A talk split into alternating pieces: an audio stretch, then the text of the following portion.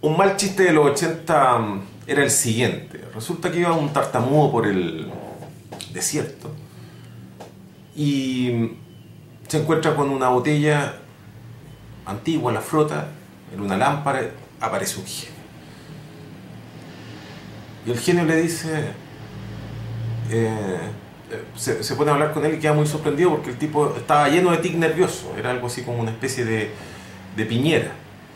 Eh, entonces le dice, oye, eh, ¿tú tienes tic nervioso? Sí, tengo muchos tic nerviosos. Y le dice, ya, te los voy a quitar. Y le quita todos los tics nerviosos y el tipo queda feliz con el genio. Oh, gracias, genio, te pasaste. Eh, algo más que quiera, no, no, no, me, me, me salvaste, muchas gracias. Y el genio se, esconde en la botella. Entonces, queda la botella en el desierto. El tipo se va muy feliz y le encuentra un jorobado. Y el jorobado ve la botella, la lámpara, la fruta, aparece el genio. El genio le- lo ve y le dice, oh, tú llevas una joroba. Sí, sí, eh, obvio que llevo una joroba. ¡Bah! Y se la quita. Te he quitado la joroba. Oh, qué bien, muchas gracias. Gracias, genio. El genio se esconde en la botella. Y queda la botella nuevamente en el desierto. Va pasando un tipo normal, como diría un chiste ochentero, un chileno, porque era- eh, eso era muy gracioso ya decirlo en los 80. Iba por, la, por el desierto y de repente se encuentra con la lámpara, la fruta, aparece el genio y el genio le dice, oye, hola, ¿tienes tic nervioso? No, no tengo tic nervioso. ¿Tienes joroba? No, no tengo joroba. Ahí tienes tic nervioso y joroba. Y se esconde el genio en la lámpara. Bueno, el chiste, usted, usted se está dando cuenta, po- porque se habría reído si el chiste era bueno, pero se dará cuenta que el chiste no es muy bueno. Eh, vamos a vamos a recordar de que los chistes es como una práctica muy ochentera y que se perpetuó en los 90, pero en los 90 como un solo chiste y un solo gran chiste y muy mal chiste, pero de todas formas y con pésimos humoristas y pésimos comediantes. Pero a, lo, a lo que iba con, con esa historia, ¿cómo no asociar esa historia con la reforma, la disque reforma educacional? para empezar, la universitaria, que me parece que es la más, en este momento, la que, a la que más le aplica esta historia del genio. ¿Usted cree, usted me va a decir que alguien marchó por ese desierto, que era antes de que se comenzara a marchar en el 2011, pidiendo algo similar a lo que ahora nos están entregando, es decir, los tic nerviosos y la joroba que nos está entregando la bacheleta a cambio, ella como un gran genio que salió de una botella, una, una- una- botella de cerveza cristal seguramente, porque es algo de, de Luxi, apa- aparece esta señora vaporosa de una botella, eh, em, con, su, con su frase para el bronce y, y nos dice, ahí tienen joroba y tic nervioso. Y ahí hay dinero weón, para la Universidad Diego Portales, para la Universidad Central, para la Universidad Alberto Hurtado. Dinero para que se estudie gratis en esa universidad. Las universidades fijan libremente sus aranceles, libremente como es el, el mercado. Es decir, eh, eh, están esos típicos queju- quejumbrosos, por ejemplo, en, en economías semiprotegidas que hacen escándalo, que, están cobrando quizás tanto por un papel higiénico. Vaya usted a una población, a una tienda de abarrotes a las 8 o 9 de la noche y, trate de comprar, no sé, un- un- unos dos, unas dos marraquetas, un poco de queso, un poco de jamón y un papel higiénico porque a lo mejor se quedó en pana seguramente en la noche anterior había sido una noche agitada, había gastado mucho papel higiénico. Bueno, no sé. Vaya a hacerlo un día domingo y, y se va a dar cuenta que en este país los precios se fijan libremente y que en realidad nadie le pone un máximo para el precio para cobrar. Y se puede encontrar con, con, con, eh, cifras altísimas y, y que lo que van a decir, no, estamos dentro de un sistema libre de mercado. 19 número 21 de la Constitución. Nadie le va a decir 19 número 21 de la Constitución, pero de alguna manera todo el mundo lo intuye, ya está metido hasta en el ADN. Nadie, todos le van a decir esto, esto es libre competencia, le dicen. Hasta un vendedor ambulante se lo puede decir. Y asimismo suben el valor de los aranceles en la universidad.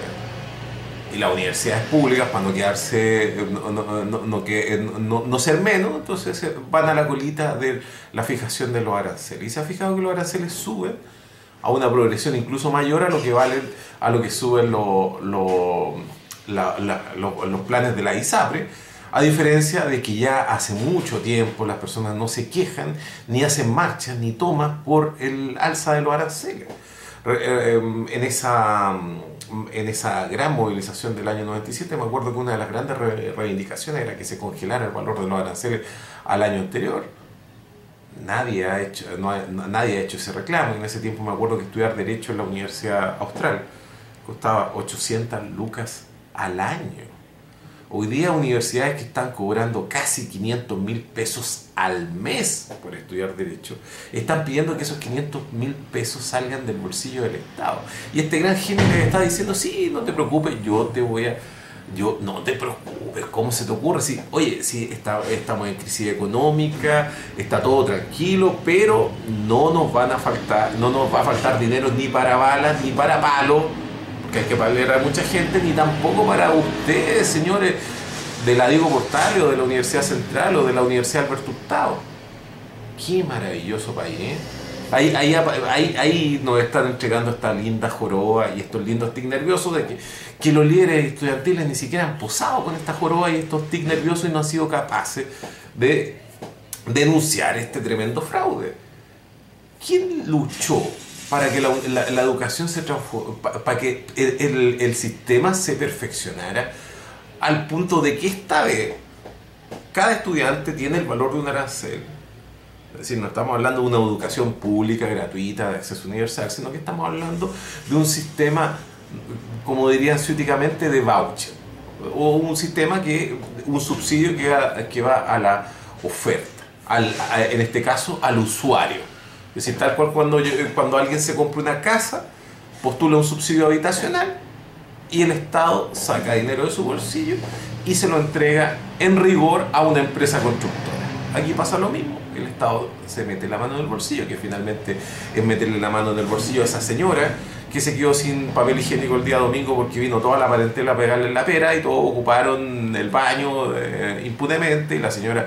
Eh, se quedó a, la, última hora sin papel higiénico y le cobraron 500 pesos por un papel higiénico. La señora, no quiero hacerle propaganda a nadie, porque además el papel higiénico, ustedes saben que como un país eh, donde rige el libre mercado, eh, la única opción es para comprar papel higiénico es pasarle plata al grupo mate o pasarle plata al grupo mate. Si es que tú, si es, decir, eh, si es para beber, le, pasamos plata al Lux, y si es para cagar, al, al grupo mate y el grupo Pate depende de, de, su riqueza depende de, cada eh, viejita que le van a pegar el la o de cada uno de nosotros que, eh, que, estamos evitando ocupar otros métodos más eh, desagradables y engorrosos para limpiarse luego de ir al baño. Entonces, a lo que voy, nuestra hermosa joroba y el tic nervioso que nos entrega una vez más la concertación el, el, estilo laguista de hacer política. Huevean a Piñera, de que Piñera eh, tenía eh, eh, políticas públicas con letras chicas, que hacía una, una, gran faramaya cada vez que grandes anuncios y que no se materializaban en las prácticas. ¿Y qué es lo que es el crédito con aval del Estado? ¿Qué es lo que es el famoso término de la subcontratación laguista? Hoy, Hoy día tienen al 75% del, del, personal de, de Codelco subcontratado. La subcontratación recién la está rompiendo la Corte Suprema, en, fallos de hace dos, tres semanas atrás, viejo. Y la subcontratación es ilegal, es un fraude a la ley un fraude a la ley que ha sido sustentado desde arriba, desde el, mismo presidente de la República presentando un proyecto de ley y luego desde los directores mm, del trabajo que, pertenecen a la Administración Central del Estado que han querido cumplir una ley que es eh, contradictoria contra, con, eh, con, con, el resto del ordenamiento jurídico, por lo tanto fraudulenta. Y, y si nos vamos más allá es inconstitucional. ¿De cuándo acá se le puede llamar subcontratación si un contrato de trabajo está muy claro desde el artículo desde, desde, los primeros artículos del Código del Trabajo está señalado qué es lo que es un contrato de trabajo. Y aquí se encontró un camino, un camino fraudulento, un camino penteado, un camino soquimizado para que exista subcontratación. Y aquí están haciendo exactamente lo mismo ahora con los estudiantes universitarios.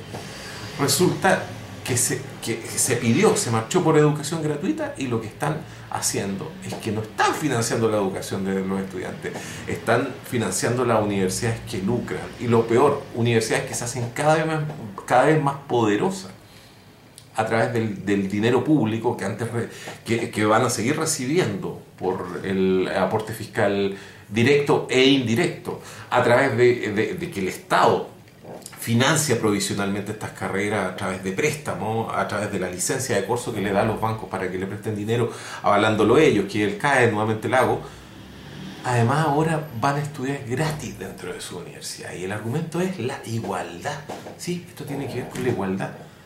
Entonces dicen, ¿qué, dice Michelle Bachelet? Por, favor, lea bien las palabras de este genio, porque es un genio muy travieso. ¿Y este genio qué, es lo que dice? Em, a las universidades que no lucren. A las universidades que no lucran. ¿Cuáles son las universidades que lucran? Resulta que la Universidad del Mar se encuentra en este momento de facto, disuelta. ¿Quién, quién disolvió la Universidad del Mar? Claro, la, la, disolvieron sus propios alumnos cuando quemaron las letras y pagaré de esa universidad. Antes no había pasado nada. Habría seguido ese, ese, ese muerto, ese caballo pestilente, eh, pudriéndose en, en el desierto si no hubiese sido por la acción de los estudiantes y nadie habría decretado la muerte de esa, de esa, universidad y esa universidad habría seguido lucrando. De hecho, hoy día intenta seguir lucrando, está tratando de vender esos créditos que tiene, esas, esas letras y pagarés que perdón, me, corrijo, que no tiene, que fueron quemadas, las está vendiendo. figúrese hasta dónde va el sistema de libre mercado de este país. Los, personarios de la Universidad del Mar están vendiendo los pagarés que no tienen, que fueron quemados por los alumnos. En fin, a lo que iba, a, lo central del anuncio. La Universidad del Mar quedó disuelta de facto sin que, para el ordenamiento jurídico, lucrara. ¿Qué están investigando la Universidad mm, eh, Santo Tomás? ¿Qué están investigando la Universidad Andrés Bello? Porque están lucrando. Existe una condena. Existe el delito de lucro eh, universitario, salvo un tema civil. Entonces, finalmente lo están investigando por otra cosa entonces, como es un asunto criminal, ese tema queda resuelto por otras vías, salidas alternativas del conflicto y no llegan a lo medular que es establecer si esas universidades no lucran. Bajo nuestro ordenamiento jurídico, si es que no existe una sentencia definitiva que establezca esos hechos, que señale perentoriamente de que ahí existe el lucro, para la ley chilena lo que se aplica es el principio de la buena fe y por lo tanto estas instituciones no lucran. Entonces uno tendría que decir bajo las palabras de este genio que la Universidad de las Américas no lucra porque no hay ninguna sentencia condenatoria que, que, lucran. Entonces, cuando en, este mensaje dice, para las universidades que no lucran, ¿qué es lo que dice el, periodista chileno? no, hablar del periodista medio, sino que hablemos de los grandes periodistas de este país.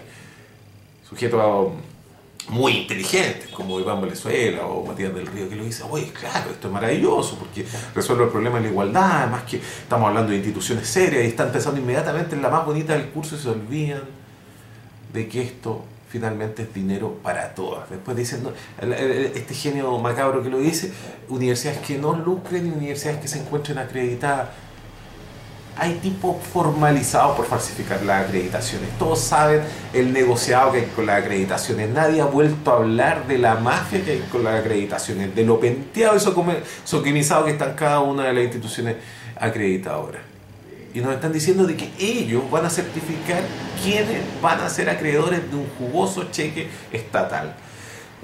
En vez que empezar a sacar con pinzas cuáles universidades del CRUCH, del consorcio de universidades eh, tradicionales, tendrían que ser excluidas de este reparto de dinero generoso del Estado, que además nos dicen que, que no alcanza para todos, una vez más, decir, van a decir, eh, vamos a cubrir solamente el 50% de, de tu arancel y, y, y, y el arancel está en las 500 lucas. Entonces, Si para el, para el 2016 eh, me, me, cubre el 50% de mi aranceles, quiere decir que yo voy a tener que pagar 250 lucas al Estado, es decir, más de lo que vale un sueldo mínimo para poder estudiar y sin considerar el costo de oportunidad. Es decir, mientras estoy estudiando no puedo trabajar o no puedo trabajar en una actividad que me, que, que, me que, eh, extenuante, porque estoy estudiando. La mayoría de las universidades no tienen la posibilidad de estudiar siquiera de noche. ¿De qué estamos hablando? ¿De qué estamos hablando? ¿De qué tipo de gratuidad estamos hablando?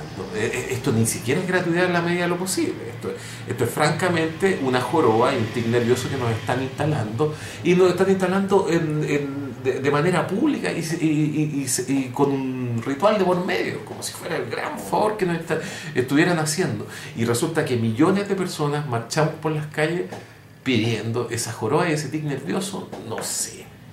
La verdad, este, esta duda es meramente retórica.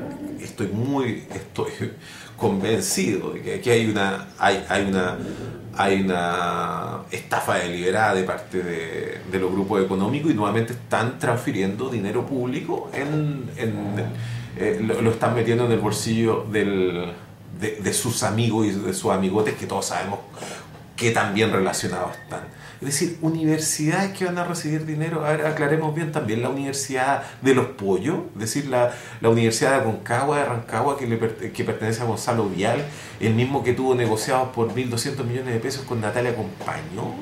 Natalia Compañón que en cualquier momento... De hecho, Natalia Compañón se merece el premio Muhammad Yunus. Es lejos el mejor emprendedor que ha tenido este país. Lejos. ¿Por qué te está dando conferencia a ella? En, el History Channel le están haciendo un, un, concurso sobre emprendimiento. ¿Por qué no va ella? ¿No mandan a un, a un, a un tipo un, tipo de la católica que, que, es experto en emprendimiento y yo creo que el weón no, haga, no, el weón no le funcionaría una heladería en, en verano pero sin embargo era experto en emprendimiento. Que vaya Natalia Compañón y explique cómo le quitó 1.200 millones de pesos al dueño de AgroSuper. Bueno, y el dueño de AgroSuper es dueño de una universidad y es dueño de toda la sexta región. Es decir, todo lo que no es el teniente de Rancagua le pertenece al señor Gonzalo Vial. Y el resto unos pequeños propietarios que venden palta, tomate. Es decir, esa es la correlación de fuerza en la, en la sexta región. Y usted me va a decir, Carbón, ¿qué? Carbón es dueño de unas cagas de hueá allá en Santa Cruz. Gonzalo Vial es dueño de la sexta región. Y es dueño también de la universidad donde estudia la gente de Rancagua. Y en la sexta región no hay universidad pública. ¿Qué pasó con el proyecto de universidad pública? ¿Alguien, ¿alguien está chicoteando por ese proyecto? Lo último que supimos, una pequeña disputa entre San Fernando y Rengo por quién se queda con la universidad. ¿Y qué universidad estamos hablando? Si más de alguien dijo que esos terrenos de cabal esta, eran los únicos terrenos en Rancagua que podían alojar una universidad pública. ¿He escuchado esa, historia o usted simplemente se informa por, por, la prensa canalla? La joroba y los tic nerviosos que nos están poniendo. O, o, como dirían hoy día, el medio pico en el ojo que nos están poniendo. Tremendo pico en el ojo que nos están poniendo. ¿Y dónde está la declaración de la CONFECH? ¿Dónde está la fecha? ¿Qué están haciendo ellos? En este minuto? Esa es una muy buena pregunta. ¿Qué está haciendo la Confecha? ¿Están de vacaciones todavía? ¿Todavía? Ya no basta con titular, ya no basta con chucha, con tuitear. Este fue Ariel Zúñiga para el blog Violencia y Control.